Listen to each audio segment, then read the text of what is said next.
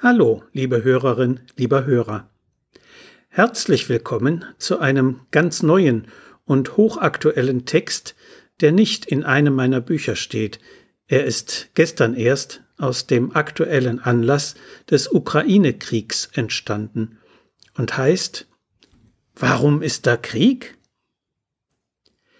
Kinder haben viele Fragen zum aktuellen Krieg Putins gegen die Ukraine.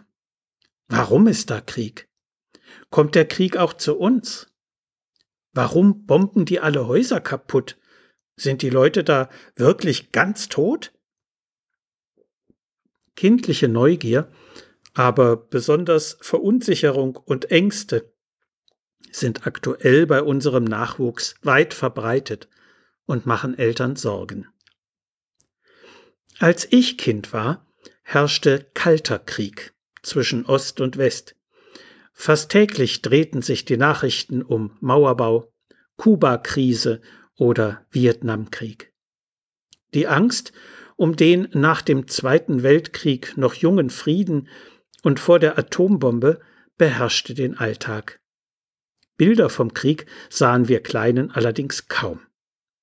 Heute jedoch gibt es sie überall, in Zeitungen, Zeitschriften oder auf Bildschirmen von Handys, PCs und TV-Geräten. Daher entdecken Kinderaugen derzeit Tag für Tag Fotos von Zerstörung, menschlichem Leid und manchmal sogar Tod. Der Kontrast zum eigenen Alltag, zu Familienleben, Schule oder Kita, zu Spielplatztreiben, Musikschule oder Fußballverein ist maximal. Er könnte größer nicht sein.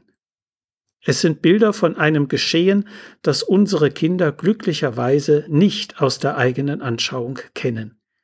Aber gerade darum und weil es solch unglaubliche Bilder sind, verstört es sie und macht ihnen Angst. Diese Angst müssen wir Erwachsenen ernst nehmen und dürfen sie nicht bagatellisieren. Ach, da musst du keine Angst haben, das ist alles ganz weit weg, eine solche Erklärung beruhigt Kinder nicht. Denn die Bilder sind ja da. Sie sind Alltag, lösen zumindest Fragen und oft genug eben auch Ängste aus. Hand aufs Herz. Haben nicht viele von uns Erwachsenen gleichfalls Furcht davor, dass die russische Aggression zu uns ins mittlere und westliche Europa herüberschwappen könnte? Also würden auch wir uns durch simple Beruhigungssprüche nicht sicher fühlen. Wie gut, dass es heutzutage Medien gibt, die uns in einer solchen Situation helfen können. Bei Kika und auf www.kika.de gibt es jede Menge ganz aktueller Informationen zum Ukraine-Krieg. Auf der Webseite für Erwachsene finden Eltern unter anderem zehn Tipps für Gespräche mit Kindern. Ein kurzes Video mit fünf Ideen für die Kleinen können Eltern sich gemeinsam mit ihnen anschauen und besprechen.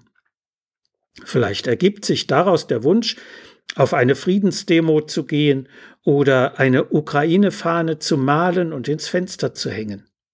Ideen für Spendenaktionen greifen Kinder ebenfalls gerne auf. Sie wollen aktiv sein und etwas Hilfreiches tun, um sich nicht ohnmächtig fühlen zu müssen. Auch die Maus des WDR bietet auf www.wdrmaus.de eine Menge kindgerechter Informationen zum Krieg in der Ukraine an, beispielsweise Antworten auf Kinderfragen dazu, sowie den Hinweis auf die Nummer gegen Kummer, also das bekannte Kindersorgentelefon. Unter der Rufnummer 116 111 können unsere Kleinen dort kostenfrei Antworten, Rat und Trost bekommen. Der Service darf ohne Namensnennung genutzt werden. Auf www hanisauland.de, der Kinderseite der Bundeszentrale für politische Bildung, können kleine Internet-User online mit einfachen Mitteln ein Friedensplakat gestalten, das dort veröffentlicht wird. Etliche kann man sich bereits anschauen und wird sich der davon ausgehenden Rührung nicht entziehen können. Kinder brauchen in solch schwierigen Zeiten wie aktuell eines dringender denn je Beziehung. Ihre ersten Bezugspersonen sind Mama und Papa und gleich danach die Großeltern. Wir müssen uns Zeit nehmen für ihre Fragen, ob unser Dreijähriger sie stellt, das I-Dötzchen oder ein Teenager.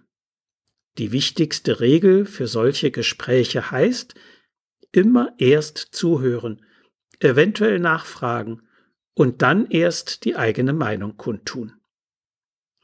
Natürlich haben auch wir Erwachsenen nicht immer eine klare Antwort parat.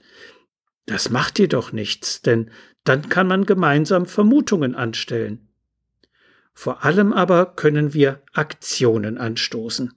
Nichts tut Kindern so gut, wie aktiv zu sein, während andauernde Hilflosigkeit allzu leicht in Depressionen führt. Wenn Sie dann abends im Bett liegen und schlafen sollen, wäre vorab eine gute Nachtgeschichte hilfreich, die Ihre Gedanken beschäftigt und Sie leichter vom Alltag in den Schlaf führt.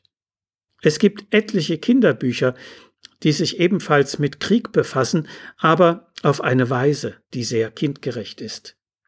Ronja Räubertochter von Astrid Lindgren etwa gehört dazu, genauso wie die Konferenz der Tiere von Erich Kästner.